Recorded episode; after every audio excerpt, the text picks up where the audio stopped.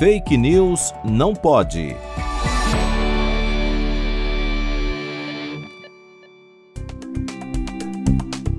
Com a campanha de vacinação avançando e atingindo as faixas etárias mais jovens da população, diversas fake news começaram a pôr em dúvida a segurança das vacinas para a população menor de 18 anos. A alegação mais comum é que as vacinas não possuem estudos de segurança nessa faixa etária ou que oferecem mais riscos à saúde que benefícios. Contudo, essa afirmação é falsa. A única vacina no Brasil aprovada para o uso em jovens com mais de 12 anos é a da Pfizer, que já em julho de 2021 publicou um estudo clínico na revista científica The New England Journal of Medicine, com 2.260 adolescentes, demonstrando a eficácia e segurança da vacina.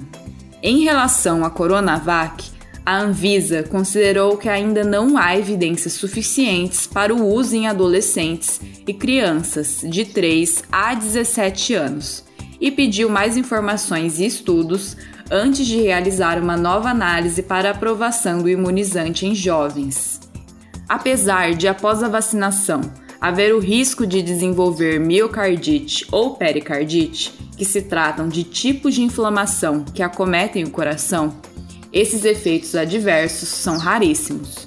Segundo uma reportagem publicada na revista Nature, a cada 1 milhão de meninos entre 12 e 17 anos vacinados com a segunda dose, somente 67 desenvolvem miocardite. Entre as meninas, essa taxa é de 9 casos por milhão. Vale ressaltar que a maioria dos casos são leves e se resolvem rapidamente.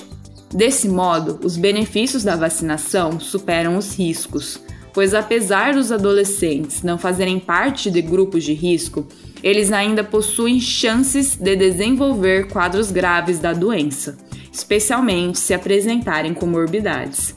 Portanto, não deixe de se vacinar e de vacinar os seus filhos.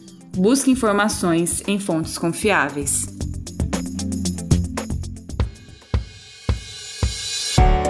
Fake News não pode.